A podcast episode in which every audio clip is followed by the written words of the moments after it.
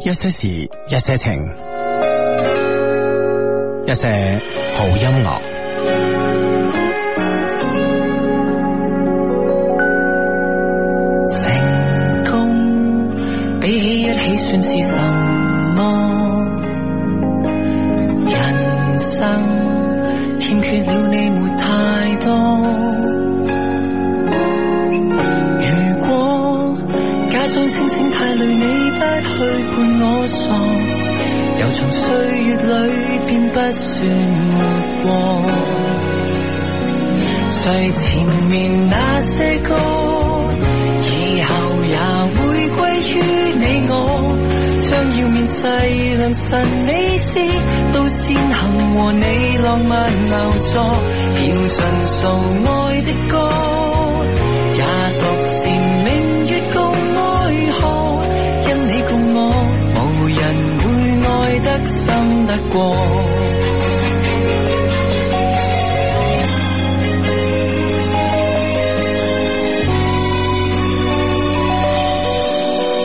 人家驚天之戀妒忌什麼？從此厚愛那個及我多。字典改寫很多意義，已經再沒折磨。從頭作備註，幸福會是我。最前面那些歌，以後也會歸於你我。將要面世良辰美事，都先行和你浪漫流索，要盡數愛的歌，也獨自明月共愛河。因你共我，無人會愛得深得過。抱負填埋何必介懷？冷酷無奈和怯懦，幸運有限數，但我獨有你贊助。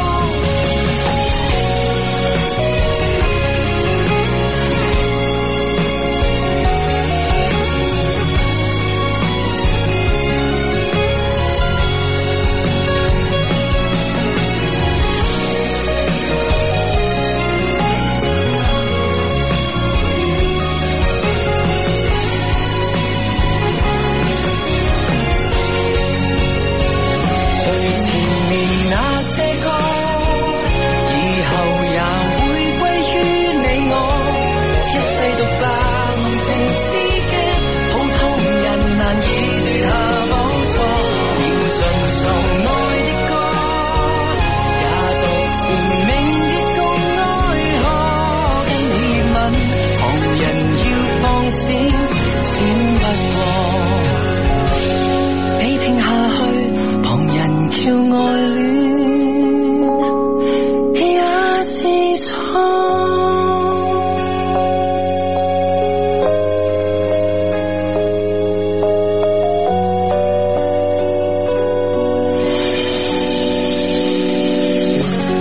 三月十二號係咩節啊？阿哲植樹節啊嘛，啊，對，植樹節 耶！啊，植樹節好嘢 嘅，植樹節耶！咁啊，居然有節咯，係 啊，呢終於係一個一個屬於你嘅節日嚟噶，厲害厲害嗯嗯所以專登咧用呢首歌嚟送俾你咁啊！三月十二號咧，誒，預祝你啦，節日快樂咁啊！嗯啊吓，大家節日快樂啊，同樂係同樂啊！係大家同樂，大家同樂啊！喺我哋一些事一些情嘅官方網站咧，而家都搞緊一個知書姐嘅嗯吓，咁啊入邊咧都有所有啦，都有智叔嘅精選嘅產品啦吓，啊全場西裝三百一十二，啊哈吓三月十二號係啊，跟住咧指定鞋類加襪子咁啊，指定咧呢個鞋襪加埋咧三百一十二，嗯啊。都係三百一十二，係啦，冇錯，任意誒襯衫加 T 恤加單身狗糧啊！呢、個抱抱單身狗糧啊，嗯加密三百一十二，嗯嗯，嗯嗯抵唔抵啊？啊，就係呢個組合啦，就係呢個數字。係啦，仲有咧，我哋咧一個诶诶呃啱啱新上嚟嘅呢個吓诶法國嘅呢個诶葡萄酒啦，同埋德國嘅葡萄酒系列吓，咁啊法國景色系列葡萄酒四支二百六十八，嗯哼吓德國啊吕特格斯及瀚海乾白微氣泡葡萄酒兩支一百八十八，嗯，喂呢度咧特別要同大家推薦咧呢個法國景色系列嘅呢個葡萄酒，因為呢呢只葡萄酒咧我第一次飲喺邊度飲咧，係我喺诶、呃法航上邊飲。哦，哇，八行上邊飲嘅，系啦系啦，喺诶發廊上邊咧，诶、係商務艙同埋頭等艙咧先有得飲嘅。嗯喺、我當時一飲，诶、我話哎诶呢個樽已經好靚啦，因為細細支嘅，啊，因為咧係細支裝嘅咁啊，因為诶、誒我覺得幾好啊，因為咧喺飛機上邊咁啊，咁、诶、其實咧诶、誒你話攞攞大支葡萄酒俾你，跟住俾隻杯你，好似又誇張咗啲，係咪先吓？嗯跟住咧就話诶诶，誒同、你斟下斟下啦，咁啊，其實葡萄酒擺耐咗啦，擺幾個鐘咧，分分鐘咧佢嗰個诶味覺诶嗰、個味道咧會產生一定嘅變化啦，咁啊，係個酒質會產生一定嘅變化，咁所以咧啱啱好啊，俾支細支裝嘅你，又再俾隻杯你，你自斟自飲，哇嗯喺 fit 到不得了，因為好快可以飲晒啊嘛，跟住問佢再攞支咁啊。 啊咁啊，即係整整個喺呢個即係飛機上邊呢個呢個過程咧，係即係寫意好多啊，係啦有呢支咁嘅酒啊，系啦，因為飲完咧問佢再攞咧，其實某種程度上咧係诶有一個咧同空姐一個诶、呃交流嘅過程啊嘛吓。當然呢個交流嘅過程诶、嗯呃、对于我嚟講啦吓，係大家交流下呢、個个哎因為诶、呃、法國空姐啦，咁啊同佢傾下法國嘅葡萄酒啊咁啊，诶點解會選呢支酒诶、嗯呃作為你個法航嘅呢個商務艙及頭等艙嘅指定用酒啊咁啊，我嗯我係傾呢啲嘅啊，啱嘛？啊哦哦，咁其他人傾咩？唔 知。嗱嗱，要多啲觀察下啊嘛，睇下其他人傾咩啊嘛。啊咁啊，咁咧就诶倾下啦，跟住佢同我講咧就诶佢話诶呢支酒咧原來咧都好有故事嘅，欸咁我話願聞其詳啦嗯咁啊，咁啊诶點解呢支酒可以诶做呢個法國嘅呢個诶法法國啊法航嘅呢個頭等艙及呢個商務艙嘅诶诶特別精選嘅酒咧，就因為咧佢哋诶法航咧覺得喺呢呢啊呢支酒咧啊或者呢個酒莊咧好可以代表呢個法國，點解呢個酒莊可以代表法國咧吓？因為咧呢、個诶。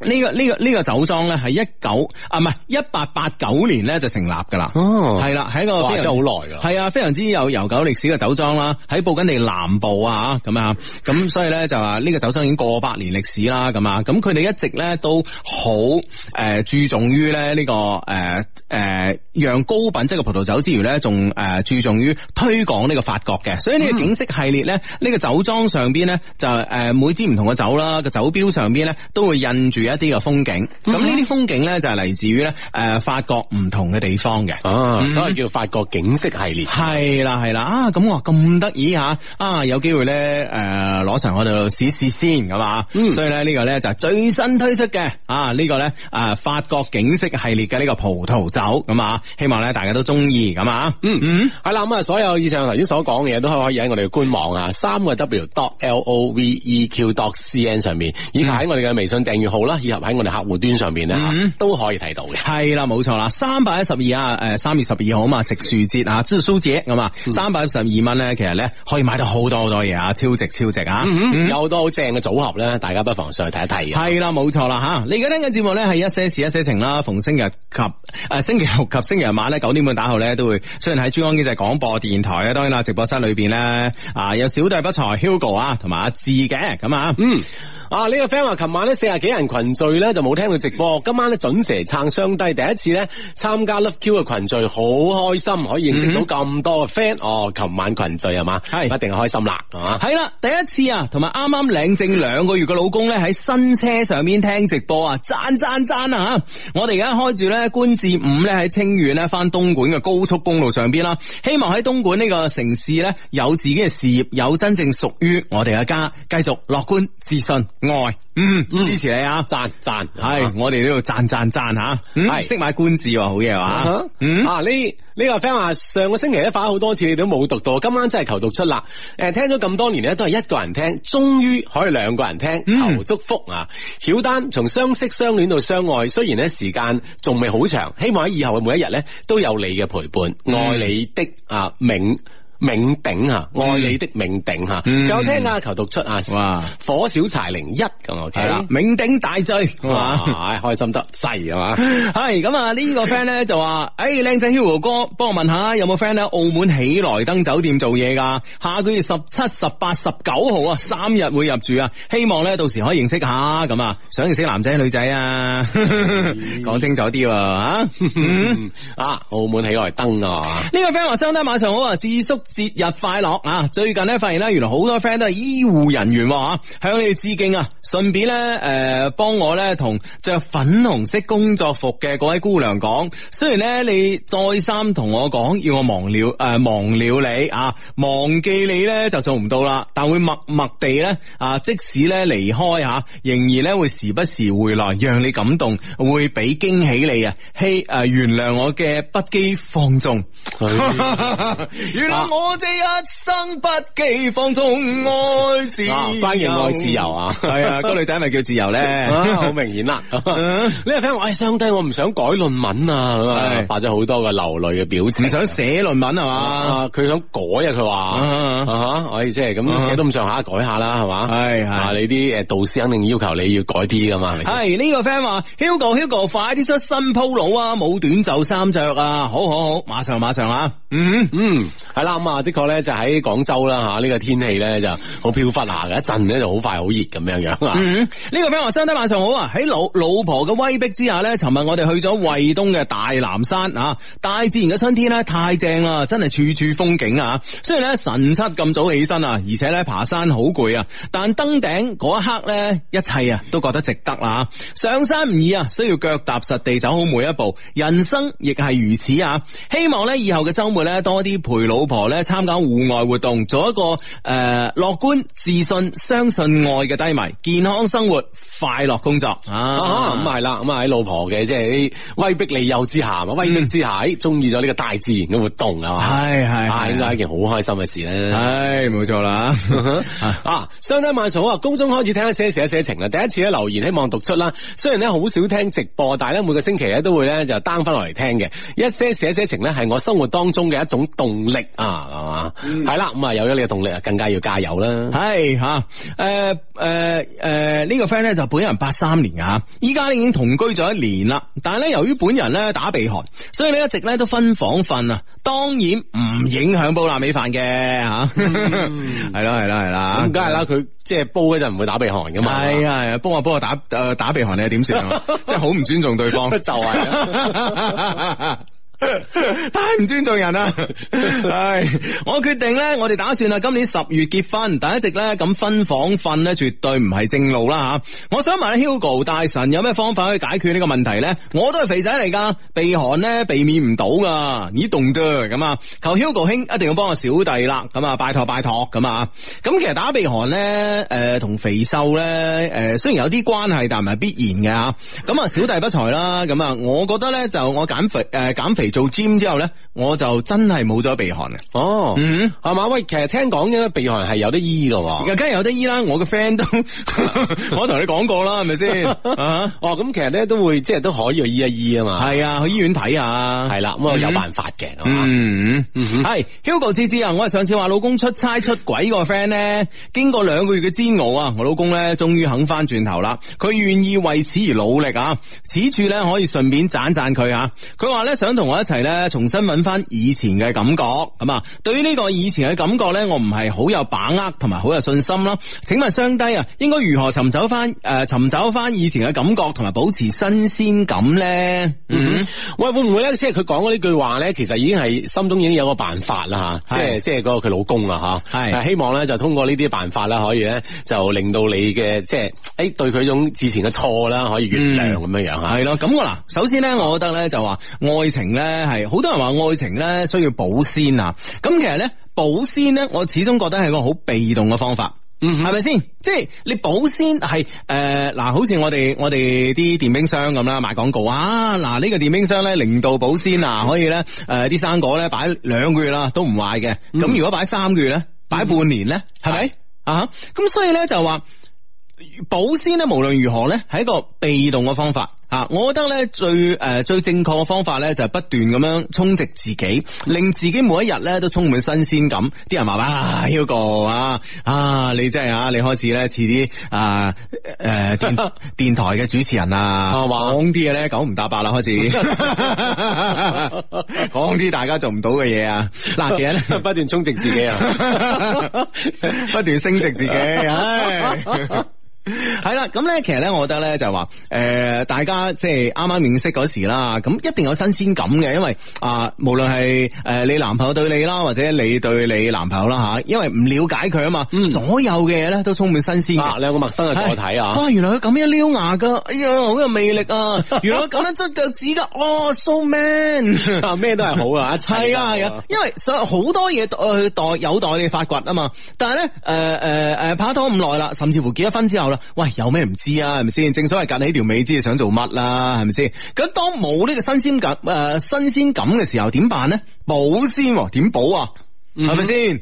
啊，咁啊，保保鮮可能啲人會用好多個辦法系啦系冇辦法保啊！自我同你講冇辦法保，唯一嘅咧就係話自己要诶多啲學學新嘅嘢咯。嗯啊，但诶每一日咧令對方咧覺得诶、哇喺诶同我一齊呢個人咧诶嚇，係有新嘢哎喎係。啊得得地喎吓。啊哈 即係換言之啦，但係每個人嘅即係你哋本身嘅交流當中啦嗯嚇，都會有好帶出嚟好多嘅新嘢。係啊啲新嘢點樣嚟嘅咧？係啊啊就要不斷咁樣去充值啦。系啊，咁好似啱啱個 friend 咁啊，雖然咧俾老婆咧嗌诶嗌起身啊，晨七五早咧爬山啦咁啊嗯，哇好唔情願啦。但係咧，當佢邁出呢一步之後咧，當佢登頂诶登頂之後咧，佢發現咧，诶原來眼前所見嘅風景咧同平日唔一樣。其實呢啲就係兩個人相處之間嘅新鮮感啦，知唔知啊？嗯，好啊啦，兩個人去創造多啲新嘅嘢咁樣。係啦，冇無錯啦論。你或者佢啊系。啦，創造一個新嘅嘢咧，仲有一個方法嘅啊！我哋經常咧聽到啲诶、呃上咗年紀啊老人家長輩咧，都話啊結咗婚咁耐啊，唔生翻個仔啊咁啊。其實其實生翻個小朋友咧，咁都係一個咧新鮮感嚟 嘅。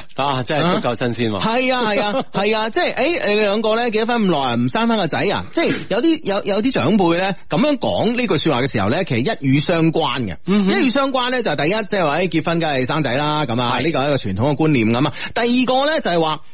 你其實咧兩個人誒成日咁樣咧會好悶噶，成日咁樣兩個人相處嚇、如果多個小朋友咧，可能屋企咧啊會多啲誒、呃又會多啲唔同嘅聲音啊嚇，會多啲歡聲笑語啊咁樣。咁其實咧仲有另外呢一層嘅意思，但係好多好多年青嘅 friend 咧就一下子咧就理解唔到，成日咧就覺得哇啲家長做乜嘢啊？幾多啊使乜吹得咁急啊係啦，未結婚就催結婚，結咗婚就催生仔，其實唔係話催嚇、只不過咧有呢層咁嘅意思喺度。我以前都唔明嘅，我以前都唔明，但係咧我覺得咧真係咯，而家而家諗翻轉頭咧就話，如果你屋企有個小朋友嘅話咧，的確咧又係唔同咗嘅，因為小朋友俾到你哋嘅咧，真係每一日每一日都唔同嘅，啊會俾到誒、呃、會俾到好多新鮮感呢個家庭。啊，而且咧兩個人之間有多好多嘅話題啊，等等啊係各方各面 啦嚇，熱鬧好多啊！係啦，冇錯啦。知叔話求讀出啊！喂，遲啲我生日，我想提前一個月咧約個女仔陪我過生日㗎嘛嗯佢、叫楊咩咩啊，好希望啦，你哋可以讀出嚟俾佢聽到啊！所以呢種方式去約佢，你你知㗎啦，好難拒絕㗎嘛，咁樣約咁樣，嗯係啦嗱，幫你讀咗啦咁啊嗯啊，希望你都係約到佢一齊陪你過生日咁啊系啦，怪盜律師嘅加菲咧，就最近發現咧，原來喺律師圈子咧，同埋魔術愛好者嘅圈子咧，都有好多 friend，喎不得不講 Love Q 大發好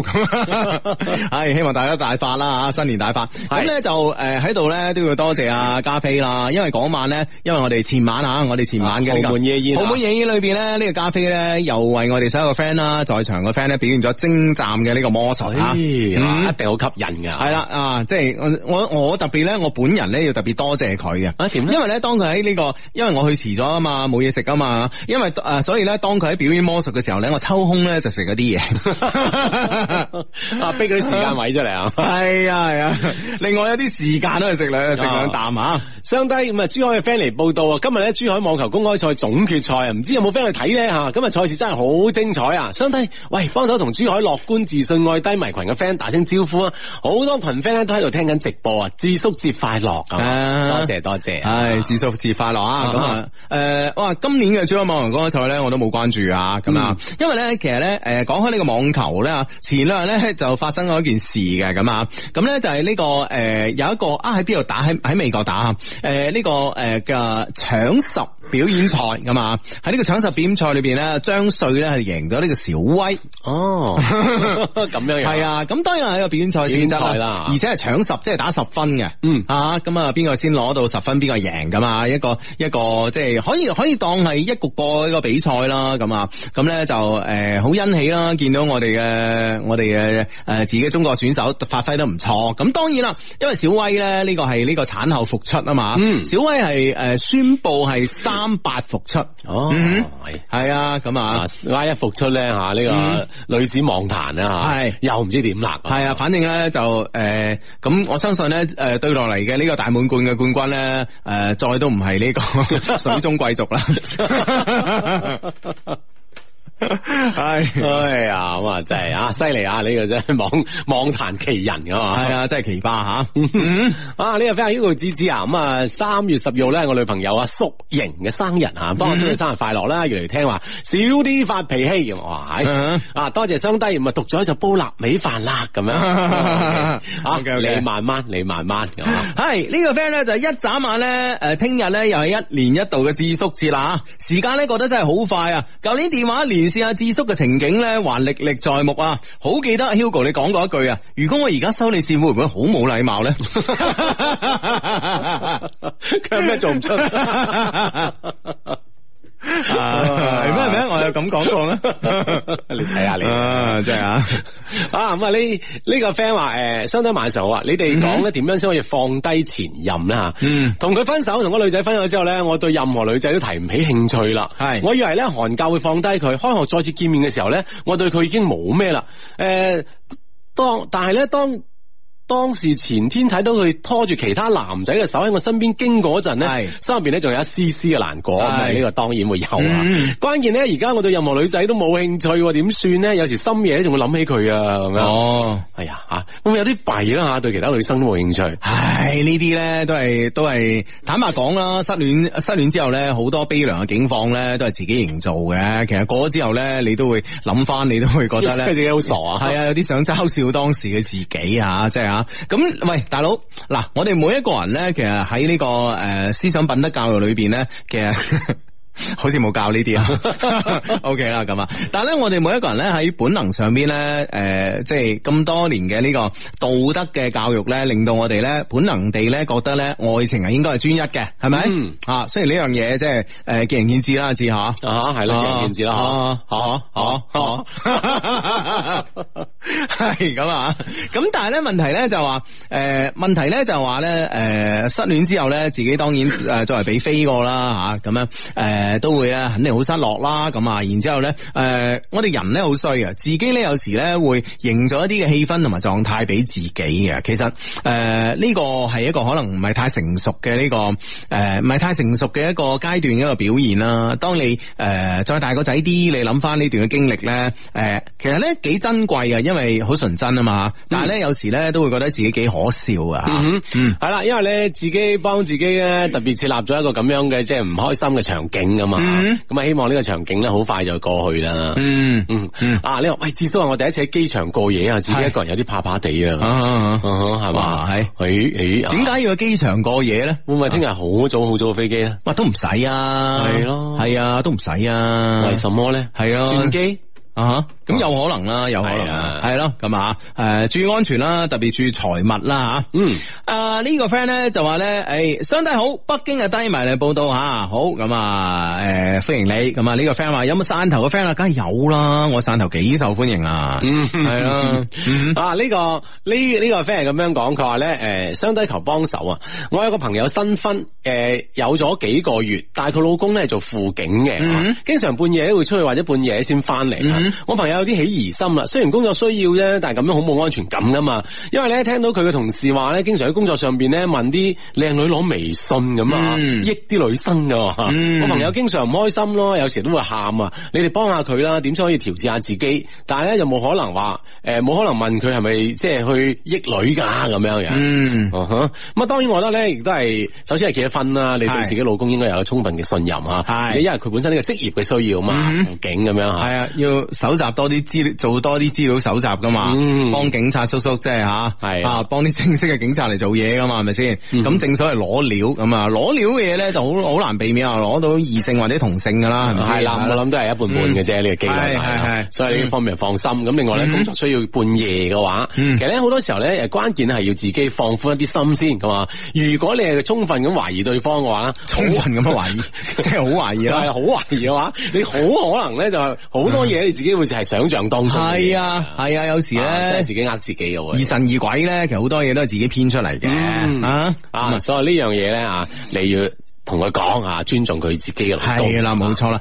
其實咧喺誒，我我我都覺得啊喺呢個誒夫妻相處嘅時間咧，一定咧要充分咁樣信任對方，係嘛？咁我覺得你充分信任對方咧有兩個好處啦。咁啊，第一啊，唔即係唔疑神疑鬼咧，其實自己咧啊個心咧都覺得呃誒舒服啲、坦然啲啊嘛，係咪先？而家到一提心吊膽，邊度舒服嘅啫？係咪先？呢個第一啦。第二咧，俾到個充分嘅信任俾對方嘅時候咧，其實咧對方咧，我覺得啊，即係一個一個正常道德規範教育下誒、呃出嚟嘅呢個誒、呃人啊，咁佢始終即係對誒、呃人哋俾咗咁大嘅信任誒、呃信任度俾自己，咁自己都誒、呃要吓咁啊，自己都要做翻好啲噶嘛。啊即係只不然咧，對自己嘅要求咧，啊係啊，會會更加好一啲啦，係啊更加有嚴一啲啊，係啊，有啲嘅自我約束喺度嘛，反而係咪先？嗯啊，如果人哋唔信你咧，咁反而咧，可能咧，我哋人類咧都會有啲逆反心理話，嗯好 OK OK，我做到咁樣你唔信我，哦，好好好啊，我有自介紹女俾我 識啊，嗯啊，就有時會放鬆咗自己啊，係啦係啦翻手去放棄添啊，係啊係啊係啊，所以呢樣嘢放鬆自己就係、 放鬆自己就係、自介紹女俾自己識啊，放棄自己就係、只有邊個你試過好嘅，快啲介紹俾我。 賴晒 佢嘅諗法啊，所以唔能夠讓一個人咧放鬆同埋放棄自己，啊係冇錯一下就唔知點算噶 啦，嚴於律己啊嘛。係 係至少節節日快樂啊！成日咧，誒，同個仔咧嚟聽你哋節目啊，家陣呢個仔學咗呢一句口頭禪啊，啊，你個人 啦咁，啊個仔，啊你個仔啊啊，就係啊，醒目 仔，系呢、個个 friend 话求职帖啊，求 Hugo 读出啦。上海有冇咩摄影经纪公司或者制作公司咧，请摄影师啦？好想啊，诶、好想喺一个好嘅平台做嘢。咁啊，我哋 friend 叫 Kenny，Kenny 阿杨咁啊。嗯咁如果有上海呢方面從事呢方面嘅工作嘅 friend 咧，可以揾佢啦，喺微博上邊吓。係啦，可以咧，或者係介紹俾佢啊，嗯等佢可以上去揾到個自己中意嘅職業㗎。嗯，幾好咧，係咪先吓哼？OK，咁啊呢個 friend 咧就話诶诶咩話？哦哦哦，好好好好，係嘛？诶、我要脱單吓、希望咧揾到人品又好啦，又對我又好嘅呢、個男朋友。咁啊，上個禮拜冇讀，而家幫你補翻。正點報時係由珠光御景一號擁有一百一十周年歷史嘅交通銀行、大眾進口汽車 T 六邁特威商務車聯合特約播出。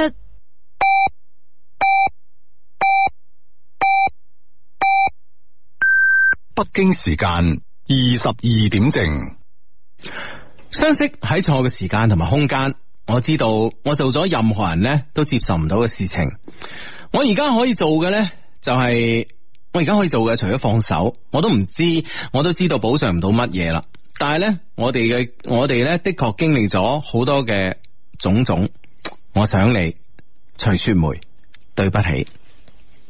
啊嗯哈，啊希望啊，希望啊，雪梅啊，聽得到啊，嗯，但係無論點啦，即係一句對不起咧，講出嚟咧，我相信自己係舒服啲啦吓，或者呢句说話你自己可能都未必诶、呃、会可以有呢、個有呢、個膽量嗯啊哼，或者有呢個勇氣咁樣同對方當面講，我幫你講咗咁啊，希望呢件事咧就告一段落啦吓、嗯。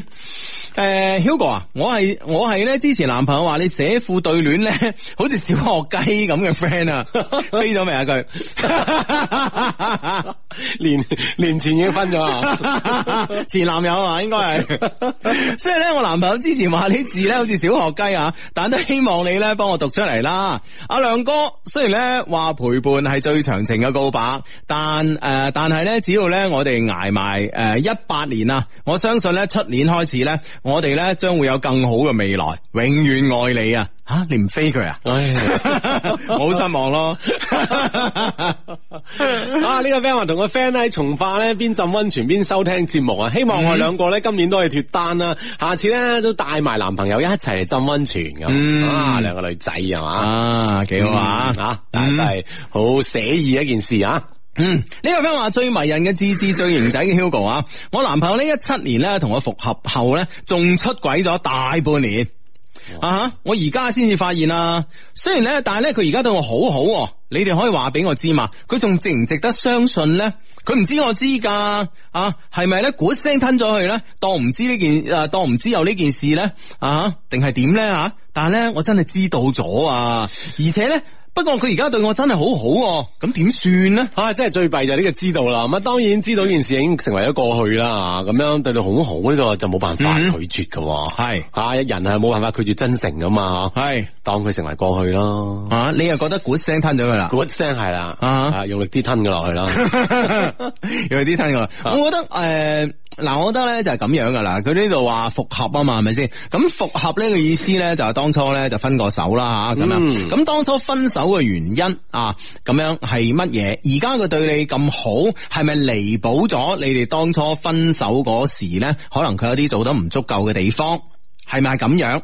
咁而且咧，即係話呢個出軌啦，啊即係你復合之後佢仲出軌咗半年。呢個出軌咧係又同一個新嘅女仔出軌咧，定係你哋兩個分手嗰個期間佢認識咗個新嘅女朋友？咁雖然咧同你復合咗，但係嗰邊咧啲手尾咧仲未處理完，係咪咁樣嘅狀況？如果係咁嘅狀況咧，我就覺得咧其實係可以咧誒鼓聲吞咗佢嘅。但係話如果唔係噃吓，如果咧就話誒佢同我復合之後嗱，佢我哋兩個分咗手啦，咁可能佢識咗新嘅女仔啦，咁之後咧誒、我哋兩個復合咧同嗰個女仔分手，但係咧啊無啦又識咗個新嘅噃咁啊，咁如果咁咧，咁我就我就勸你選擇唔好鼓聲吞咗佢啦。嗯，係啦，應該咧 two 咁係啊，嘛咁樣係嘛。係啊。啊，兩兩種選擇之下咧，咁可能你就要權衡啦吓，因為的確咧，好似佢話齋，但係佢都好着重講到話，嗰個人係即係而家係對佢好好吓，係呢樣嘢你係好受嘅，嗯所以呢樣嘢你要權衡 啦吓。系冇錯啦吓，咁所以呢樣嘢咧就係睇個情況係點樣啦，唔係話咩情況之下都應該诶、呃、应该咧飛咗佢，亦唔係話咩情況之下咧都應該鼓聲吞咗佢噶吓。嗯嗯，啊咁啊，呢呢呢個 friend 係咁樣講咧，佢話誒。嗯哦，佢佢頭先講佢，誒頭先嗰兩個浸温泉嘅，帶我去咪你哋可以脱單咯。人哋有男朋友噶啦，係嘛？未啊未啊，未啊，嚇！佢話我係從化嘅帥哥路過咁樣係係樣，係係喎嗯啊可以相約下嚇。 系咁啊！诶、呢、個个 friend 咧就問啦，婦科專家 Hugo，我老婆咧懷孕差唔多四個月啦吓，咁啊，聽聞咧前後三個月咧都唔可以煲臘味飯啊，但我屋企人話懷孕都唔得咁啊，啊，甚至乎 B B 百日之前咧都唔得，哇，係咁啊啊，！佢屋企人都慣得田咪講，可能佢問咧，可能問啊係咪問啊嘛？係咪先？唔識就問啦，係啦係咪先？係咁個父母咁講嘅啊，嗯啊，可能佢阿媽咁講嘅，係佢爸爸另外而一家一旁向就唔認同啊。 喺隔離嘆氣。阿仔，過來人嘅身份，系咁，我咪即系啊，即系成年都冇飯開咁啊！喂，係咪咁回事啊？吓咁啊啊，成日食炒飯好討厭啊！咁啊，咁啊，我我都未答佢啫啊！另外一個 friend 啊答佢啦吓，你肯定冇聽產前課啦，前後三句唔得，中間可以嘅，不過要執位。產後咧起碼三十日以後啦，最好啊，當然全程啦，甚誒直至過百日啦。啊！呢、個 friend 咧聽到一半嗰時咧，仲欣喜若狂啊！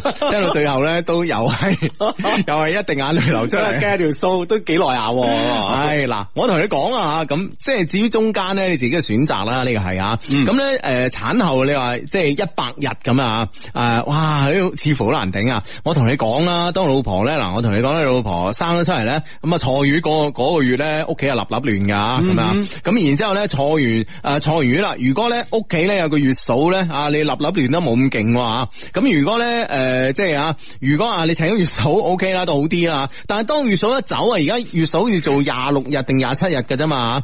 咁咧就係當月嫂一走咧，嘿，你屋企咧又進入呢個咧诶呢個啊咧。真係戰國狀態啊！呢個立立亂 啊！呢個係一個戰， 呢、個簡直係一唔知唔知咩國嘅狀態啦。反正啊啊，反正誒、呃六個大風上、七個大風上、八個大風上咁啊，所以你根本冇心情啊。我同你講，你而家咧唔使憧憬啊！啊，生完咩事都冇啦，係咪你又想，唉唔係你嘅就得。啊，即啊係到時有好多其他嘅嘢咧啊，就會影響咗你嗰啲興致啦。係啦，冇錯啦吓，啊，嗯。咁樣樣嘅。系冇錯啊！好咁啊，诶诶呢個 friend 啊，Hugo，請問點樣睇啊看待呢個口音嘅問題啊？我而家咧喺珠三角某非粵語城市做嘢，即係深圳啦吓。啊，同事咧經常問我係邊度人，我話茂名啊，佢哋就話啊，你係講阿嬌嗰種話㗎， 一車人打茂響。 因為高州啊，係係咁啊即係都係嗰邊啊啊。然後咧就怪聲怪氣咁，哎呀，學幾句阿嬌嘅说話我都學咗，sorry 啊！大家哄堂大笑，幾年嚟都係咁啊！我從小咧在外長大，廣州話可以講得好標，诶、可以講得好標準嘅，好想喺佢哋面前咧講廣州話嚟反擊佢哋啊！但係咧冇機會咯，冇機會講廣州話咯，咁啊，唉，咁樣都其實都冇所謂嘅。我覺得咧就話，诶、呃我哋咧，诶、我哋人大個咗。特別咧出嚟做嘢吓，咁如果身上咧係有一啲嘅誒把柄咧，可以俾啲誒俾啲同事啊，誒俾啲朋友咧作為一個長期一個娛樂嘅項目咧，其實你應該係覺得榮幸啊，真係嘅。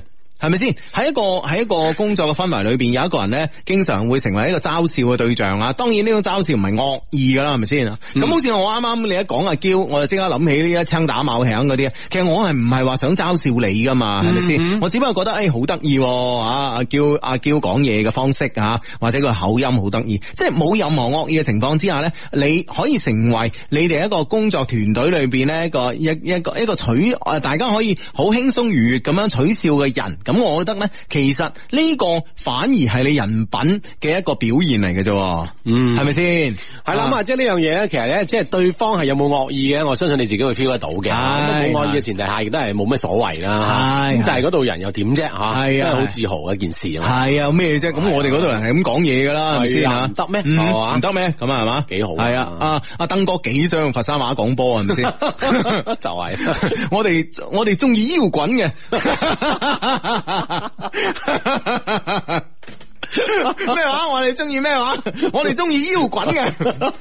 我哋中意咩話？我哋中意搖滾啊！哦， 哦，OK，係咯，其實唔唔緊要啊，即係每個地方都有地方嘅語言啊，呢個都係一大特色嚟嘅啫嘛。系系，唔好咁介意啦嗯。同埋咧，即系话我哋其实咧，诶、我哋進一步講啦吓。其實咧喺人同人相處之間啦，特別喺一個團隊裏面做嘢啊，或者咧同客戶啊，或者同啲朋友相處啊，诶、就算冇人嘲笑你啦，其實你都應該諗一啲嘅辦法咧，自嘲下啊自嘲一番。其實自嘲一番咧，其實唔代表咧，诶、係一個诶。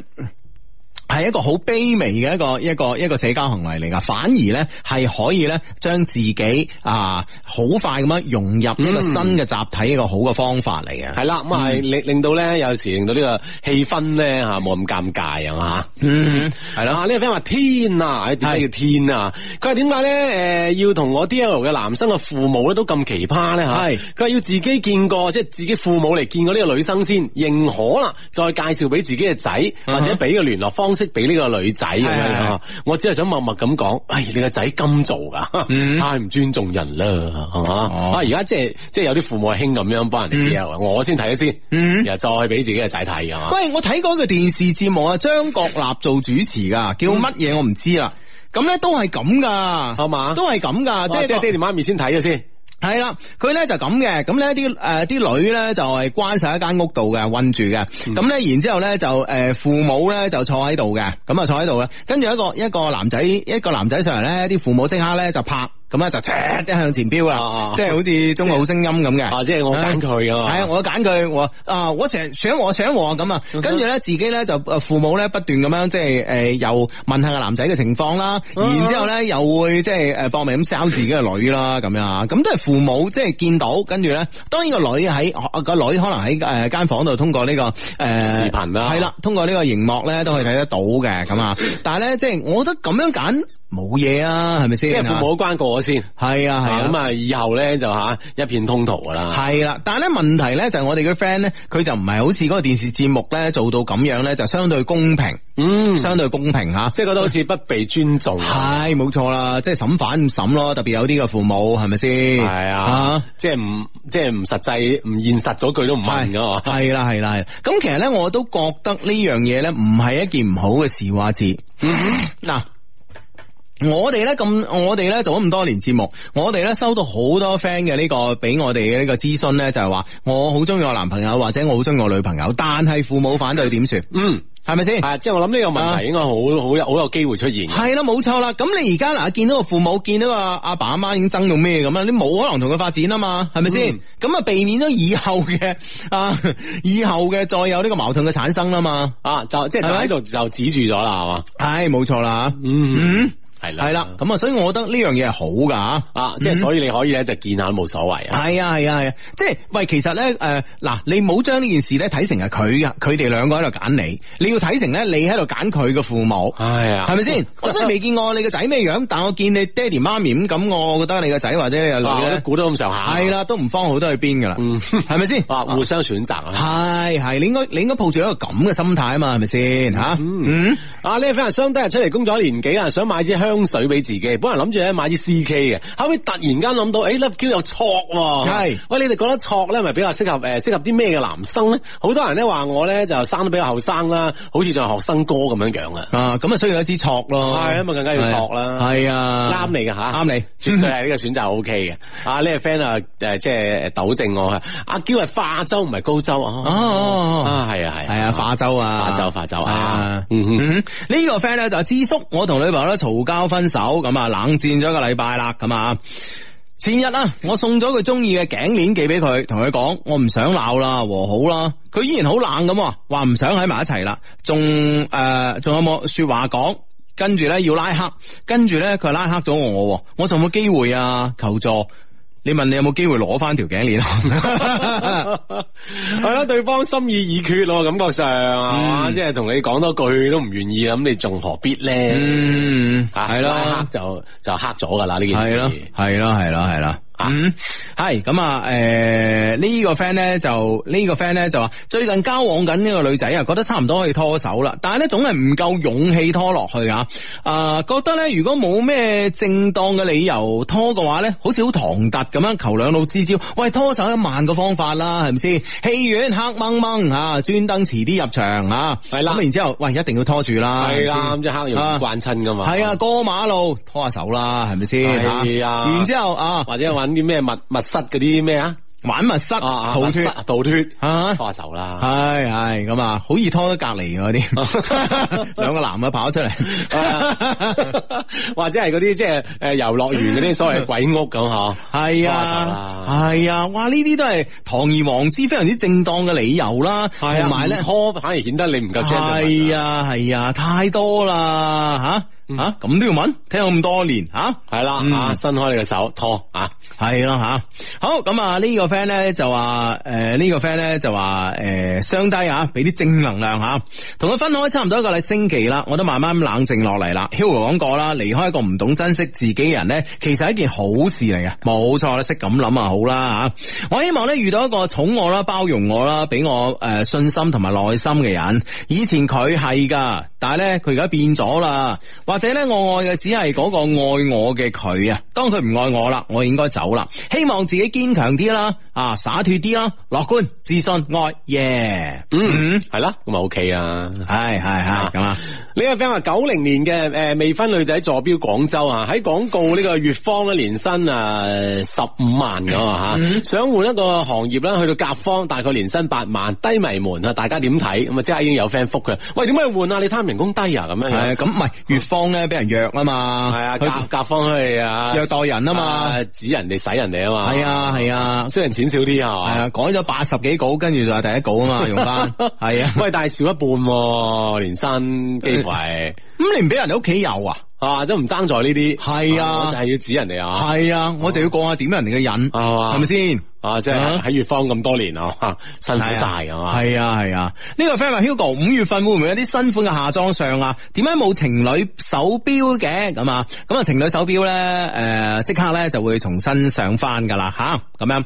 咁咧五月份咧當然會有新款嘅夏裝上啦，呢樣嘢唔需要講啦，係咪先？絕係對絕對啊！係係，嗯，啊！呢、個呢、個呢、個 friend 咁講，佢話：喂，子叔恭喜發財啊！啱啱咧同中山嘅旗杆咧一邊跑完啊，跑完十公里翻嚟啊，哇！犀利啊！嗯今日我生日啊，終於可以同阿 Hugo 同齡啦，咁啊， 希望咧诶、呃我哋嘅節目咧越做越好啦，一齊到八十歲啦，我都係講阿嬌嗰種話㗎，咁啊，係係啦幾，幾好聽啊，係啊，係啊好有特色啊㗎嘛。好聽噶，好聽噶吓。嗯，呢、個 friend 話诶。Hugo 三線城市同你年紀一樣啦，二十五歲咁啊，诶、想自己創業做啲咩好咧咁啊，咁我覺得诶而家大家都講緊呢個新零售啦，咁我覺得即係話如果诶諗唔到一個自己一個好诶、呃有專業性嘅一個诶、呃行業嘅話咧，其實可以喺新零售上邊發一發力嘅咁啊。咁樣誒、呃即係誒、嗯或者係飲食啦。其實飲食咧，三線市場咧，我覺得方興未艾啊。係啊，都係、嗯都係好好旺咁樣樣啊嗯嗯嗯，啊呢、個 friend 話 Hugo 成下都有索談，真係頂你唔順。Sorry Sorry 啊， 係我唔啱，係我唔啱，啊我都知㗎啦相得你好啊，急啊咁啊，有件咧人生大事想請教你哋，我係清遠人啦，咁啊想喺清遠買屋啊，但係而家咧啲嘅房價咧比一年前翻咗一倍啦，咁啊五千蚊一方咧到到而家已經萬一一方啦喂，你認為我而家應唔應該買咧？啱啱夠首期，月入咧就七千多啲，嗯咁啊單身請指點迷津，嚇，買買啦，買一個字。係啦，咁啊啊呢啲係剛需嘅嘢，你冇得選擇㗎。係啦係啦係啦吓，兩個字，趕快買。嗯。啊， 四五個字 點算？嗱嗱臨買啊！唉。系咁啊！呢個 friend 話 Hugo 自治啦，我以份辭咗電信做咗四年半嘅工作，轉咗去咧國啊信證券增城營業部咁啊，做翻自己大學嘅專業。上咗個星期班啦，都幾充實嘅，同事們咧都覺得我勤奮踏實啦。領導亦發微信俾我，話睇好我噶。相弟，證券業有冇發展呢？我今年二十七歲單身，咁梗係有啦，啊係咪先？幾多幾即係幾即係我覺得證券業咧，一定咧就係話诶，呃因為你涉及呢、個诶資本啊嘛，嗯係咪先啊？呢、個咧係即係方興未艾啊，真係大家冇覺得即係話啊，證券啊、股票啊都搞咗咁多年啦，其實唔係噶，證券咧慢慢慢慢咧，佢就會慢慢慢慢慢咧就會細分啊好多嘅嘢㗎系啦，，前途無量，啊系啊前途無量，幾多人扭我哋上市啊？係咪先？嗯啊，你諗下，淨係呢樣嘢係你嘛就？知啦，啊嚇係咯，我哋咁兜 踎，都有人扭我哋上 市。唉，啊，系啦，咁啊，呢個 friend 佢話九三年男年薪咧八十到一百萬銷售，有冇女仔要啊？咁樣嗯啊，呢個 friend 叫小丑四一九吓，啊，要嚟打工啊？啊，就就要佢嗰份年薪，人唔要，人要錢要 唔要人要錢， 制唔制？ 唉，係啦，反正就擺晒出嚟啊，嗯人哋要咩要咩啦，咁啊係。啊，要乜有乜咁啊系。啦，咁咪得嗯啦。系啦，真系得啊，咁啊，好咁啊，诶、呢、個个 friend 話九一年大齡青诶、呃青頭仔，咁啊九一年而家幾多歲？九一零一一一嗯二十幾啦，廿七啦哼，哇，喺呢啲數口啊，係嘛真係慢啊，想揾啊嚇。大大嗯歐洲人算 法啦，大齡嘅青頭仔 啊，诶、揾結婚對象有嘅請私聊啊，诶、婚前唔性行為嘅，嗯哼，嗯诶、哦，即係有呢方面嘅吓一啲嘅要求嘅，堅持。係啦，嗯，其實呢個女仔咧，如果睇到咁樣咧，佢會點諗啊都好啊，咁樣吓？啊會唔會係咁樣哈，樣唔咧？係啩？唔唔係啩？係咪唔得噶 你？ 弊啦，兩種諗法啊，睇你撞到邊 種女係仔啦係啦係啦，邊一類嘅女仔係啦啦？睇你撞到邊一類啊？係啦係啦係啦係啦啊！ 喂，其實而家真係嘅，其實其實我我我我 friend 咧今日咧都話好贊同我意見啊，好赞同嘅嗯意見，就係咧，诶，琴晚咧我哋節目咧最後啊，最後階段咧，最最後嗰幾秒鐘我所講嘅嘢，佢話哇好贊成，好贊成。佢話咧，其實咧拍拖呢樣嘢咧，真係隨住時代嘅改變而改變嘅吓，嗯即係可能咧中國仲喺即係幾十年前啊，仲係呢個诶父母之命媒妁之言咁啊，跟住一百啊可能一百年前啦，仲係咁樣嘅。咁後尾咧就喺啊我哋咧就係啊诶進入一個新嘅啊呢一個一個一個時期啦咁啊，咁、然之後咧就喺自由戀愛啦咁啊，係咁然之後咧就話誒、婚姻嘅嘢，而且婚姻嘅呢種嘅形式係咪先吓？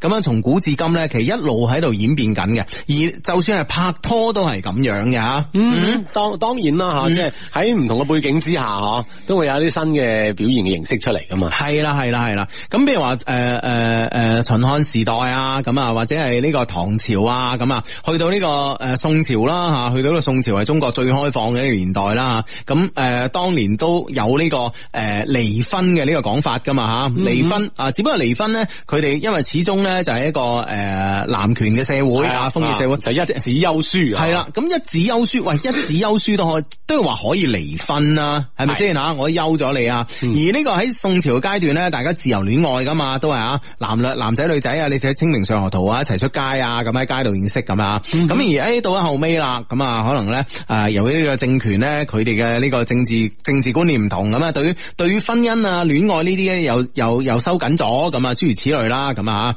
咁然之後咧就所以咁多年嚟咧拍拖呢個詞其實咧誒、呃、詞可能喺度，但係咧佢嘅實質咧其實經過唔同嘅演變嘅，即係好有可能咧就話我哋而家講嘅拍拖，可能阿志你理解上嘅拍拖咧就誒、呃一男一女行街食飯睇戲咁呢啲行為為之拍拖咁啊，係咁但係咧真係對於咧可能過多兩年咧，大家喺微信度傾下偈叫做拍拖。嗯嗯哼，啊，即係呢種新嘅場景之下，嗬，而家咧，誒，大家可以通過呢個咁嘅互聯網，咩都可以做到情況下，係點解互聯網上唔可以拍拖咧？係咯，係嘛，係咯互聯網係萬能噶嘛，系咯，系咯，嗱係啦嗱，所以係咁啊所以呢樣嘢真係噶，呢樣嘢我 friend 話哇，即係哇，完全贊同啊！即係其實拍拖係啊冇佢一就個行呢條路啊，冇一個固定形式嘅。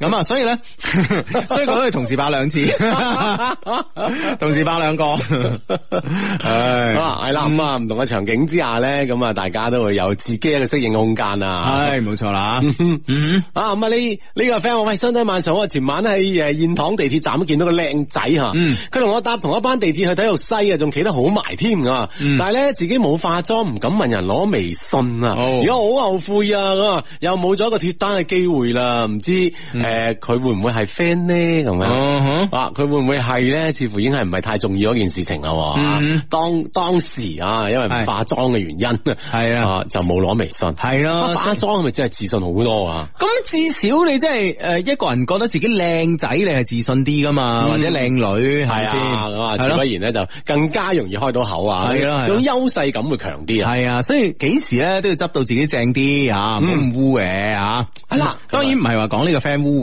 吓。嗯日日加班嘅護士妹妹咧，真係好難識到男朋友啊！屋企人咧都替我擔憂啦，哈哈，我都好無奈啊。嗯，咁啊係嘅吓，加咁班啊咁啊，只能喺喺呢個喺加班當中啦，係咯啊，即係咁喺身邊人着手啦。兩大類人群啦，啊哈啊醫生同病人啦。 啊， 係呢兩大類真係好大群人 噶嘛，係咪先？系咯系咯系咯， 凌晨三点半，奧克蘭嘅低迷嚟報道啊！求家新西蘭嘅低迷群一定要讀啊！祝 boss 咧新學期讀書全 A，成李貴言啊！求求求求求的一些事一些情啊！成李貴言，多謝你吓，嗯嗯智叔，我而家喺馬尼拉咧聽緊節目啊！我喺之前咧喺聖地亞哥發上發上過嚟嘅 friend 啊，咁啊，哦熱愛大自然啊啊啊咁啊！哦係好，啊，繼續聽咁啊！系多謝你啊！嗯好咁啊，呢個 friend 咧就話咧，诶，求農行放 款。哇！求到嚟我呢 度啊，好啦，咁我幫幫你，，準啊咁 啊篤我個幫名。 我幫幫你啊，求農行放 款。你做乜嘢啊你？哎呀，犀 利犀利啊！農行啊，你哋放下啦，咁系啊咯，。第二個行我幫下你啊，農行真係唔識講。啊，你話啲咩平安啊、招商嗰啲幫下你啦，講法啊嗰啲。唔好意思，唔好意思啊。唉。啊咁啊呢呢個 friend 喂你提下 Hugo 啦，叫佢讀喵啦咁樣樣，嗯啊佢知噶啦吓，唉，係啦馬上馬上啊！提咗啦，系提咗啦吓，好咁啊，诶、呢、個 friend 咧就話，唉十年低迷啦，我就係第一次實時收聽啊，第一次咧評論啊，因為咧我知道讀出嚟嘅機會咧為零啊，唉不過俾啲正能量啦吓，日、日都要加班咁嗱，而家讀咗啦，係咪先啊？嗯 yeah，啊加班開心系係嘛啦，咁咧就會啊就會诶冇咁壓抑嘅心情啊，加班啊。係啦係啦嗱，呢，個 friend 話喺三月十九號咧，我要考呢個科目三啊，希望一次過啦，咁啊，OK，嗯一次過一定得啊。系冇錯啊，一次過咁啊，好咁啊，诶、呢、個 friend 咧就話，哦 同花順啊，親愛低低啊，即刻要跳槽啦，唔知道自己選擇是否正確。原來喺間小銀行翻工啦，從畢業一直到依家兩年嘅時間，而家即刻去一間上市公司翻工啦，唔知未來點啊？大家對同花順有冇了解咧？咁啊，咁應該咧即係有炒股嘅朋友對同花順都有了解嘅，啊吓，喺證券方面啊噶嘛。嗯，相低晚上好，唔該幫我同阿盈盈講啊吓，我係我叫 Alex 羅賓啊，嗯我會努力咧賺錢買一克拉嘅鑽戒向佢求婚噶，等我係嘛嗯，啊盈盈等佢啊，系啦，冇錯啦。咁、嗯其實咧，一克拉咧係一粒一克拉咧，同好多粒夾埋一克拉咧，都係唔同價錢嘅 吓。啊你嘅人你真 係，喂，幫佢減輕下經濟壓力好唔好即啊？係點條好路啊？咪就係咯，即係我 friend 啊，阿 Ken 啊，即係唔係你識嗰個啊 OK，OK，係啊，啊另一個 Ken，啊係啊，另外一個 Ken 啊，去番禺，去番禺誒咩咩珠寶市場啊，咁啊，搵啲碎鑽黐埋啊，幾克拉送俾老婆，哇真係閃到咩咁啊係啊，佢老婆用顯微鏡睇唔出 啊，因為佢佢老婆唔識睇顯微鏡。啊哇做到切割仲靚過一粒嗰啲啊，系啊，真係啊，所以呢樣嘢真係啊啊，但係無論點啦點啊條好路你啊！系啦，咁你就啊咁啊揸緊啲揾錢啊，向佢嗯求婚係嘛 呢。個 friend 話我啊，一個女仔啊，犯咗每個男人都會犯嘅錯誤啊，就係一腳踏兩船啊，個心真係好攰啊。不過我琴晚咧，終於做咗決定啦，長痛不如短痛。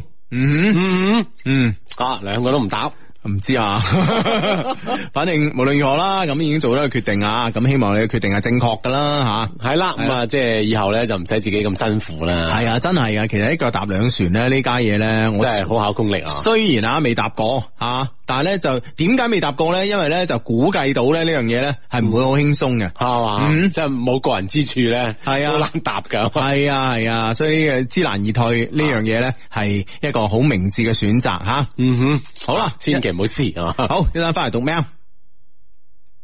北京時間二十二點三十分，啱啱嗰個咧就話求農行放款嗰個咧就啱啱講完啦，工行嘅出現啦，工行嘅喺度。 喂，農行啲唔蒲頭嘅你 啊，啊真係。同我啲眯埋晒 啊，已經呢個 friend 好煩啊！屋企個熱水器啦壞咗，又唔可以換喎，因為我有咗。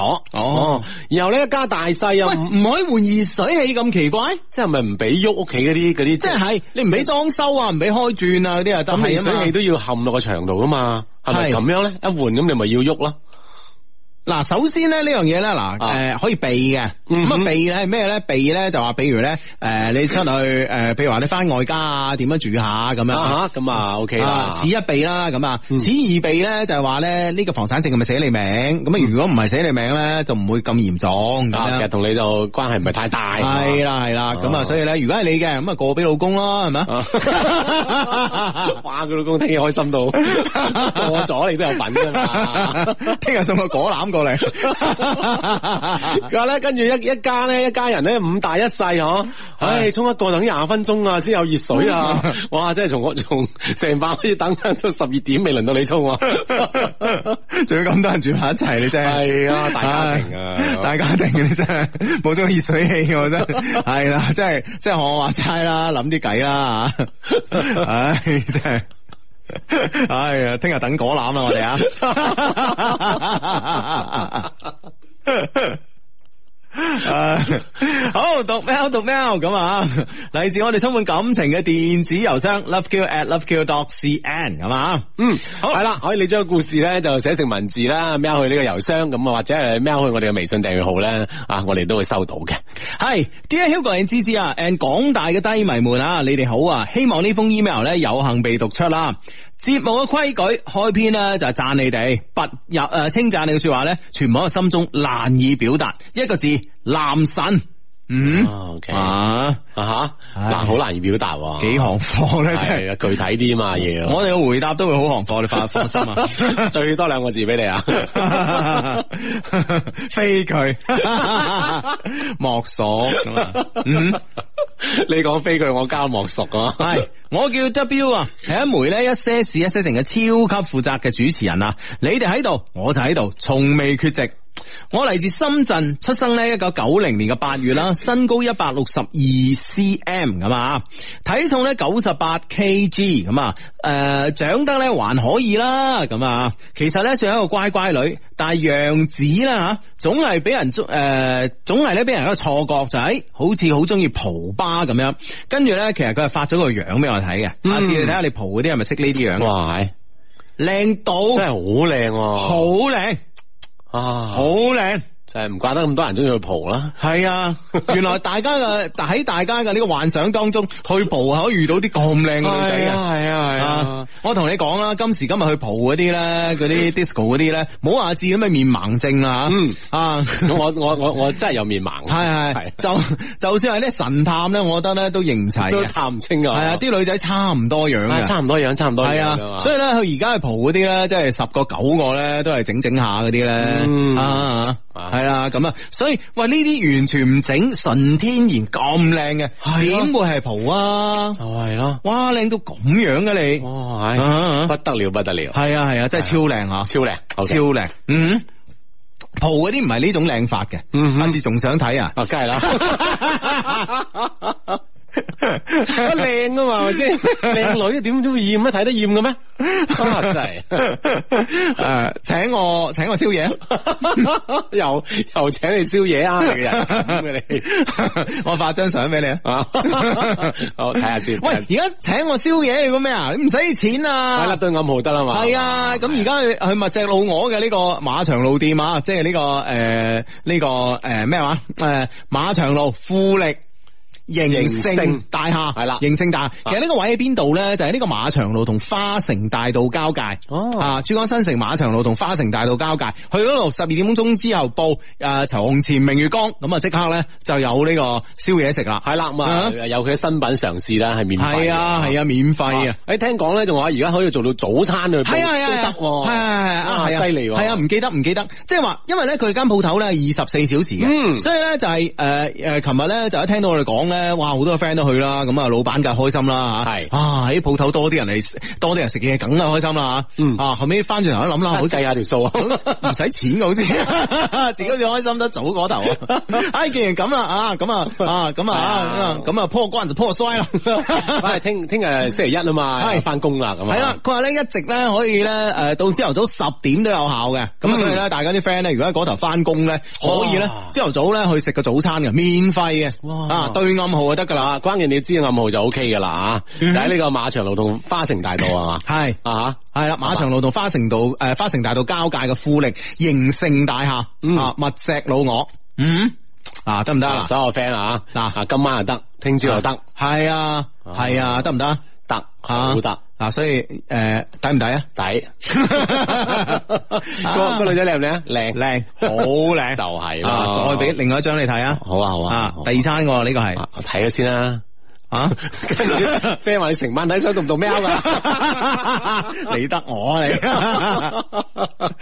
下次話你理得我又想睇，靚唔哇靚？真係 靚超喎，靚，超超靚超靚。係咪先？嗯哇，係真係咦啊！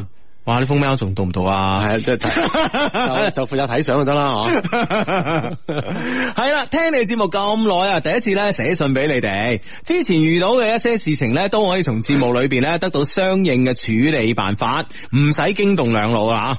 不過咧，今次咧我真係遇到事啦，希望咧兩老及各位 friend 咧可以俾啲意見俾我，萬分感激吓，唔好客氣，friend 嚟㗎吓。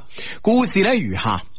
我咧經過閨蜜咧認識咗個男人，佢係咧一九八五年十月出世嘅，佛山順德人。 啊哈！我哋玩我哋玩搖滾嘅，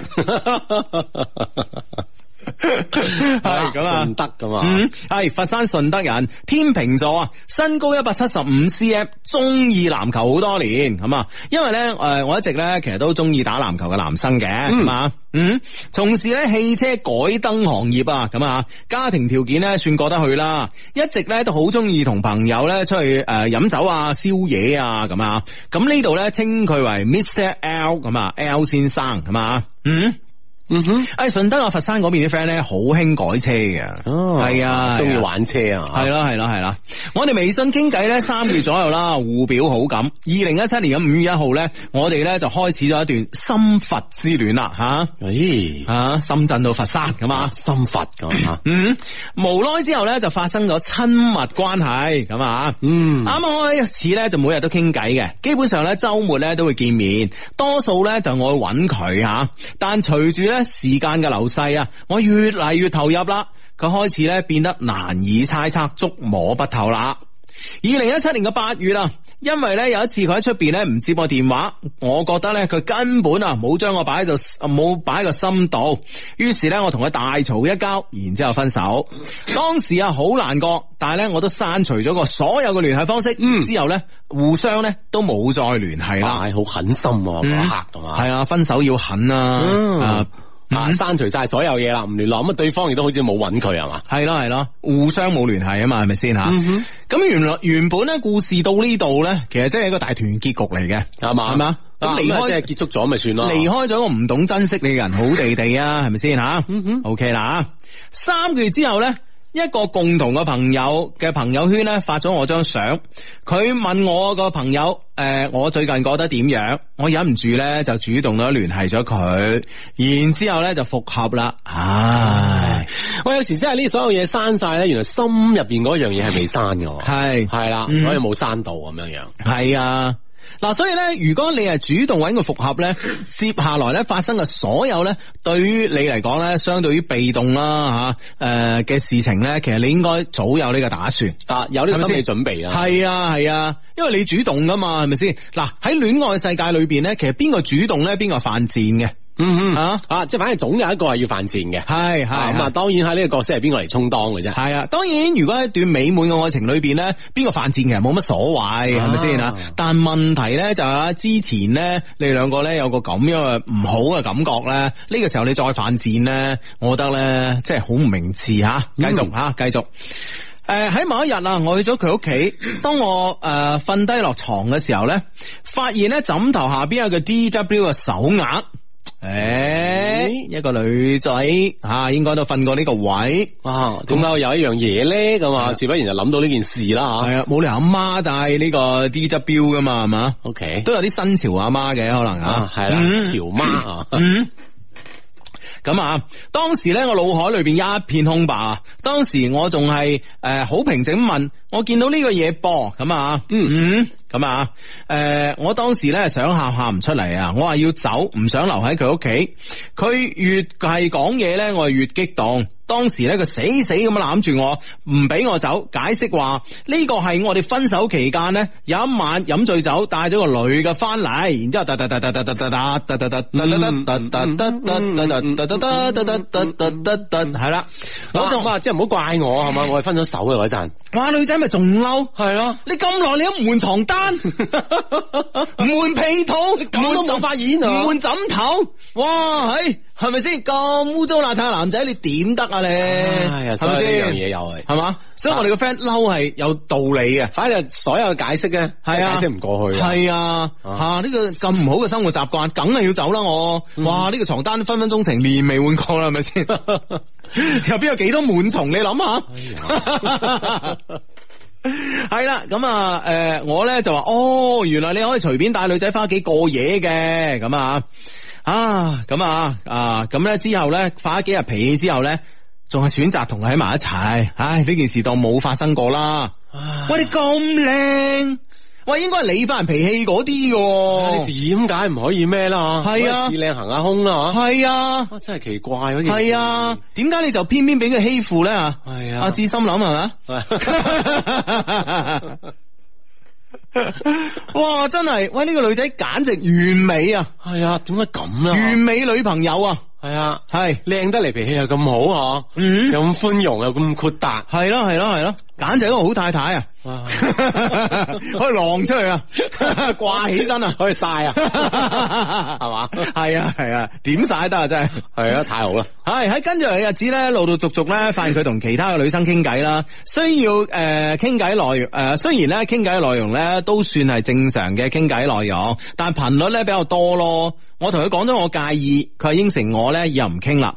直到有一晚晚上點幾鐘嘅時候，我按語音俾佢，顯示咧啊一直咧就係誒啊忙音中喎嚇，一個小時啊，成個鐘啊，仲喺度啊，仲喺度忙音。嗯我咧就問佢啦，你同邊個傾偈啊？佢話诶一個我都識嘅，啱啱佢哋燒完嘢嘅男性朋友啊咁。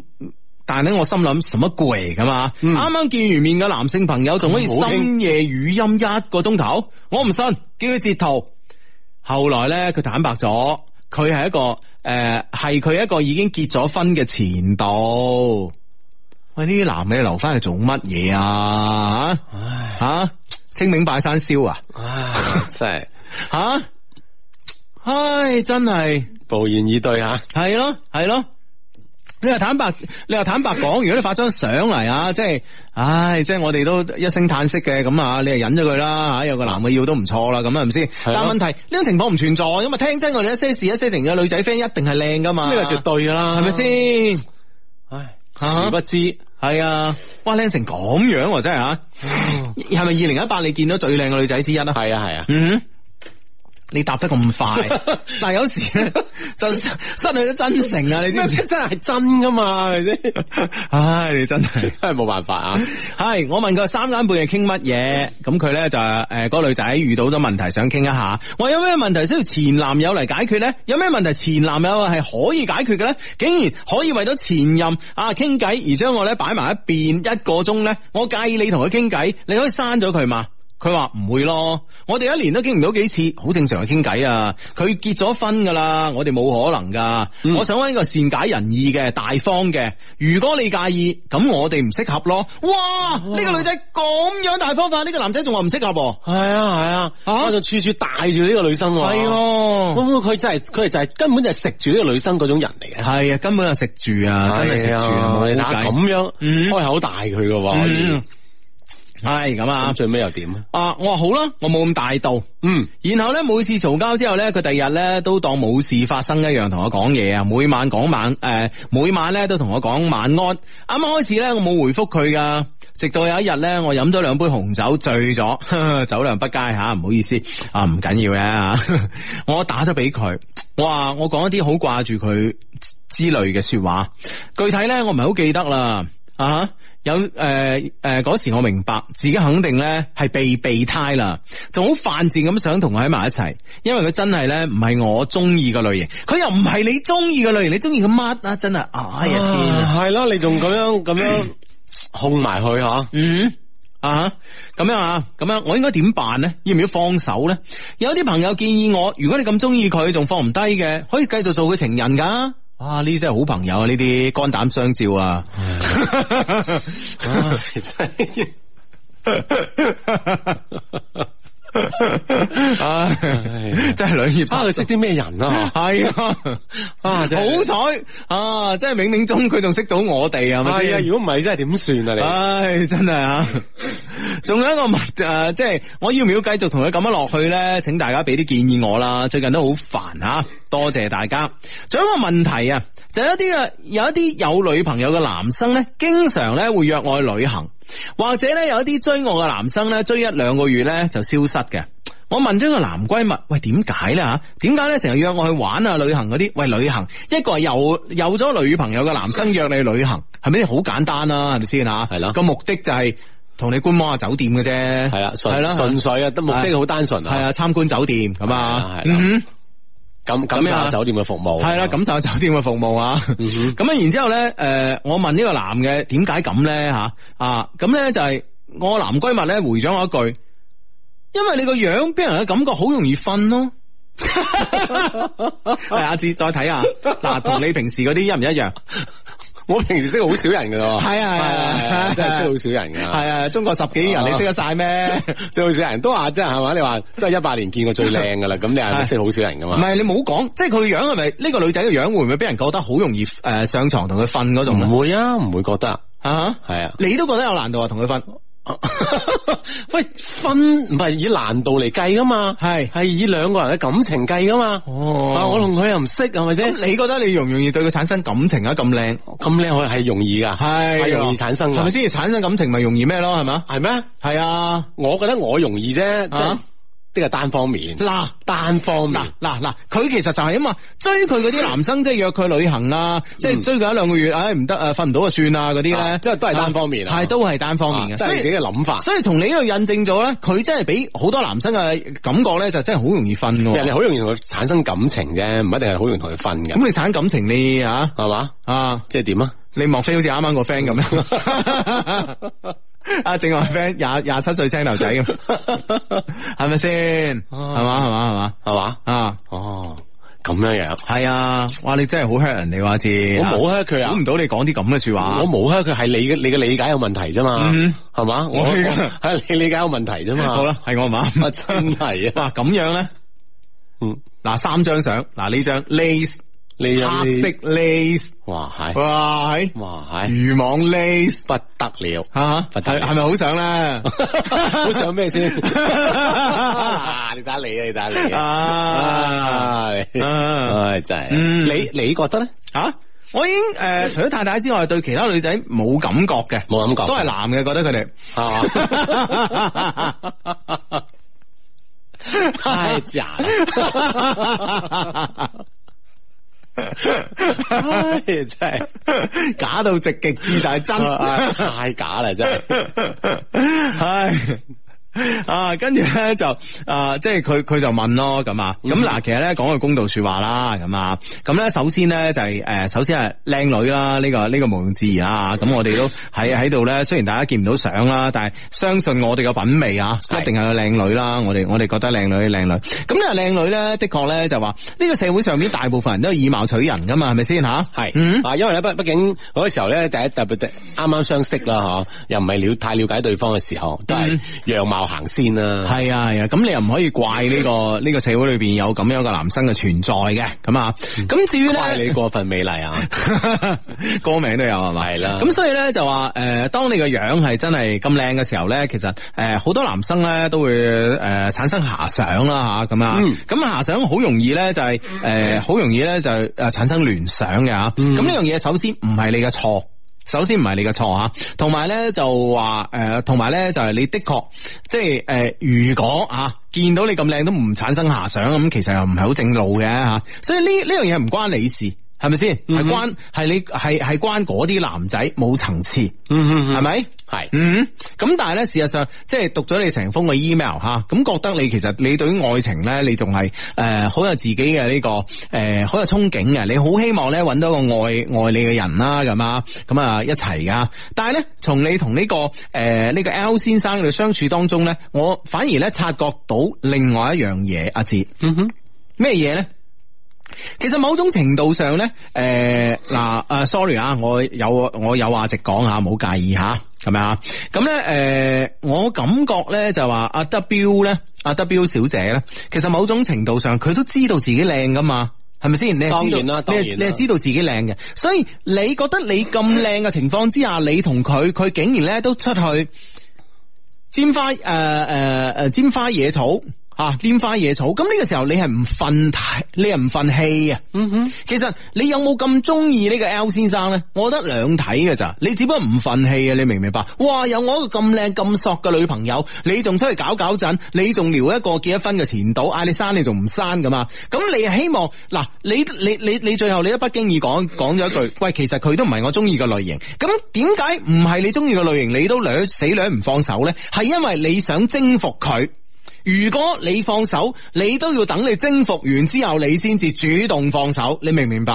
嗯哼，啊。喂，會唔會咧？所以係因啊為自己靚，所以希望 。靚係一種武器嚟征服所有嘅人要贏啊！要贏，其實呢個態度咧，就真係多多少少有啲唔嗯啱啦。啊喂，會唔會咧？我哋從誒另一個角度去睇一睇呢呢個女生啦嚇，前提係靚嘅情況下咧，會唔會係佢喺性格方面咧，其實喺感情嘅呢個性格方面咧，佢係唔願意即係再去，即係唔願意再麻煩自己啊？嗯啊，即係誒、哎算啦，唉，呢件事過去就過去啦，咁啊，唔願意咧再麻煩自己咧，就重新開啟一段新嘅戀情。啊未必會唔會有啲人咁嘅懶，嗯即係喺戀情、戀愛方面有啲咁嘅惰性嗱，唔啊？係咯，我就覺得，我就覺得唔係啦，啊哈我就覺得唔係啦，我就覺得咧就係話，誒，就係我講嗰樣嘢，唔係惰性，大把人追啦，使乜使乜勤力嘅啫，女仔係咪先靚？即係唔特別好似佢咁唔靚。想換啊嘛，麻煩啊唔嘛。係，咁好多人追佢噶，可以可以從唔同嘅嚟選擇噶。只不過佢喺呢個男仔身上咧，佢佢佢接受到咩啊？接接受挫折感啊！你知唔知啊？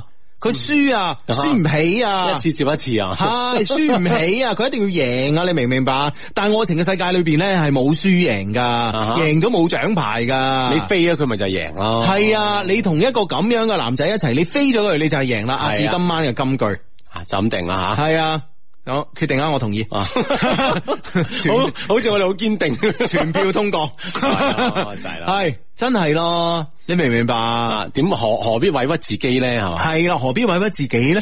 係咪先？喺呢、個喺呢個上邊嘅好勝心係唔需要噶，係咪？我當然我知道你咁靚嘅女仔，你肯屈就於佢，而且佢未必係你真係好中意嘅呢個男仔類型，或者佢都未必係你嘅 Mr. Right 吓、嗯咁但係問題咧就話，即係家境啊，各方面經濟條件可能都未未必，你都覺得未必啱啊噶。未如但係理想竟然我肯屈尊同你拍拖，你仲搞搞震？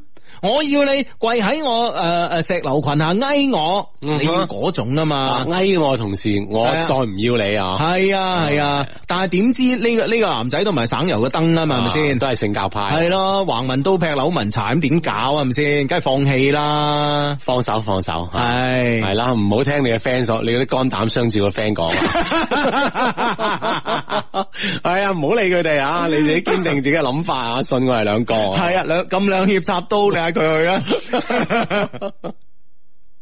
唉，真係唉嗯，系啦，咁啊有有有啲時候咧，诶、有時咧就好似诶，頭先 Hugo 話齋啊，感情喺呢個方面上咧，無謂去爭一個輸贏啊，自己只係知道啱自己定係唔啱自己，嗯盡快做一個選擇咁啊。嗯，系啦，咁啊，哦，呢、個呢、個 friend 係講講錯啊，佢揾到我錯誤。佢話我想問一百六十二啊，九啊二 kg 有幾靚咧？係九啊二斤啊，sorry 啊，唉啊嚇一下子讀傻，系四廿六啊，四廿六 K 吓，嗯，好咁啊，呢個 friend 咧就話咧，诶诶呢個咩咩 話，風喵個女仔我要，我深圳嘅，咁你聯繫下佢啊啊，你你唔係深圳咁簡單係啊啊，你心動啊 啊嗯，係咯啊，深圳嘅 friend 係識下噶，啊！呢、個 friend 都贊成阿志嘅意見啊！你飛咗佢你就贏啦，係啦係嗯啦吓，啊，所以好好多 friend 咧，我相信咧都俾到一個意見你啦，咁啊，你可以參考下噶嘛。嗯，係啦，咁啊，好咁啊，诶、誒，诶，呢、個 friend 話第一次聽雙低咁樣讚條女啊，有冇有有冇咁靚啊？似邊個明星啊？吓吓啊！呢、個 friend 話，诶，佢兩個係女嘅都話靚女嘅啦， 我哋會咁冇原則咁樣哎便啊，我哋。啊！我哋又唔喺街市買餸，係咪 先？係啊你話街市買餸啫，阿姐就咁邊邊講係靚女啦，係咪先？啊！呢、個 friend 本來聽到話靚女，其實冇咩感覺噶，但係聽到你哋咁樣形容話法，容易俾人瞓呢種咁樣嘅描述。 靚成咁啊！哇！我而家都係好好奇啊，佢話 究竟係咩面相咧，先俾人有呢種感覺咧吓咁啊！哎呀，真係 唔係唔係啊，人哋唔係有呢種面相嘅，嗯係係靚啫咁 啊！系系系咁啊，叻咁啊，嗯，系咁啊，诶，呢個 friend 話，呢個 friend 話，诶，Hugo，你咁樣讚風诶 Mel 嘅 friend，小心你老婆發現啊吓，係咯，你同老婆好翻未啊？唉，呢啲嘢容乜易啊，係咪先？我第日就當冇事發生啊嘛，就好似就好似就好似啱啱個風 Mel 嗰個男仔咁啊，係嘛？完全冇發生過呢件事啊！ 啊！ 人類啊，呢、個呢、個人類嘅所有呢、個 呃基因裏面咧，其其中咧有一個比較好嘅基因咧，就係話我哋識選擇性遺忘啊，一啲唔開心嘅嘢，我哋咪選擇唔記得佢咯，係咪先係？啦，何必咧記住咧，令到自己唔舒服，人哋又唔舒服啊！系啦，呢、個 friend 話 Hugo，我啱啱嚟到鄭州做嘢啊，攞班咧好無聊啊。請問有冇鄭州嘅 friend 嘅微信群傾下偈啊？應該有㗎，應該有啊。鄭州啊，一個咁大嘅地方係嘛？嗯相低人身邊呢個個朋友友都結咗婚，自己感覺咧仲好迷茫啊，咁樣吓，咁你就你啲結婚嘅朋友會，我相信都會好積極咁樣幫你介紹啊，嗯啊唔需要迷茫啊。啊，好呢、個 friend 咧就 Hugo，我同你科普一下，點解佛山順德人咧啊咁中意玩改裝咧？因為順德有一個 CTCC 嘅車神張漢彪，係嘛？OK，係嘛？學到嘢啦，學啊到嘢啦吓。我係點解咁中意玩搖滾呢？ 係係腰 滾，唉啊 O K 啊，呢、個呢、個 friend 話我失戀啊，好痛苦，諗唔嗯開，我驚我咧支撐唔落去啊。誒、何謂性格合適面對木訥嘅男人應該點算好咧？破鏡是否能重圓咧？我應該點算咧？真係心如刀割啊！誒、食唔落啦，又又瞓唔好啦，咩心機都冇，又冇成身冇晒力氣，真係好痛苦，振作唔起身。我想讓自己咧揾翻以前積極樂觀嘅自己，可惜點樣都做唔到嗯。啊！需要我哋安慰啊，呢、個 friend 啊。嗯。誒，嗱、我哋喺呢個今日嘅節目咧，初段咧，我哋都都有講過啦。其實好多時候咧，失戀之後咧，嗰、個痛苦嘅氛圍啊，一嚟係真係因為自己痛苦啦，第二咧係自己咧又好刻意咁樣營造個氛圍俾自己嘅。其實係其實真係冇必要噶，冇必要啊，真係冇必要。你咁你咁痛苦，你搞到自己咁唔開心，係咪先吓？咁、一個人咧啊，我我我同你講，一個人就係咁樣噶啦吓，啊咁樣。 一個人咧，你如果咧你營造嘅空間係痛苦嘅，你就一直咧往下沉淪落去，一定嘅，因為冇任何一個助力咧係令你向上浮起噶嘛，令你自己開心噶嘛，係咪？咁所以咧，如果係咁樣嘅話，你再繼續咁樣，你只能夠不斷不斷，越嚟越痛苦，越嚟越痛苦，惡性循環，千祈唔好進入一個惡性循環裏邊。分咗手係唔開心咁啊，係唔開心係啦。我哋解決唔開心嘅方式好多種啦吓，啊有有有時可能大醉一場啊，有時大喊一場啊，有時同朋友去大歡一場啊，有時出去旅行啊，等等等等都可以嘅。反正咧就係分散自己嘅注意力，唔好係令自己諗嗰樣嘢，知唔知系啊啦？，揾揾翻咧自己誒，即係好正常嘅生活軌跡啊，嗯該做咩就去做咩，唔好再諗呢件事。咁啊，係容易咧令到自己嘅精神咧係嘅注意咧翻翻去正常嘅工作當中。系啦，同埋咧就自己喺心裏边咧默念啦吓，唉唔好咁傻啦吓，咁傻做乜嘢啫？係咪先吓？咧喂，你自己唔開心係你自己痛苦嘅啫嘛？呢、個全世界除咗你自己痛苦之外，冇人痛苦啊，因為你唔開心，係啊，係咪先？嗯，啊，所以識識咁樣提醒自己咧就得噶啦，知唔知啊？係啦，不斷提醒自己。呢個 friend 話，Hugo 芝芝，我同老公咧都係心佛之戀啊，依家仲結咗婚添啊，繼續心佛之戀咁，哇，係啊，幾開心啦吓，係嗯啊正啊嘛好咁啊，祝福你哋咁啊，嗯好咁啊，誒點啊？啊，呢個 friend 話煲咗刀，我過兩日先 down 翻嚟聽咁嗯啊。OK，過兩日慢嗯慢啊 down 呢個返 friend 話咁嘅女主角嚟一打，哇，一個你都消受不起啊啦，仲要一打。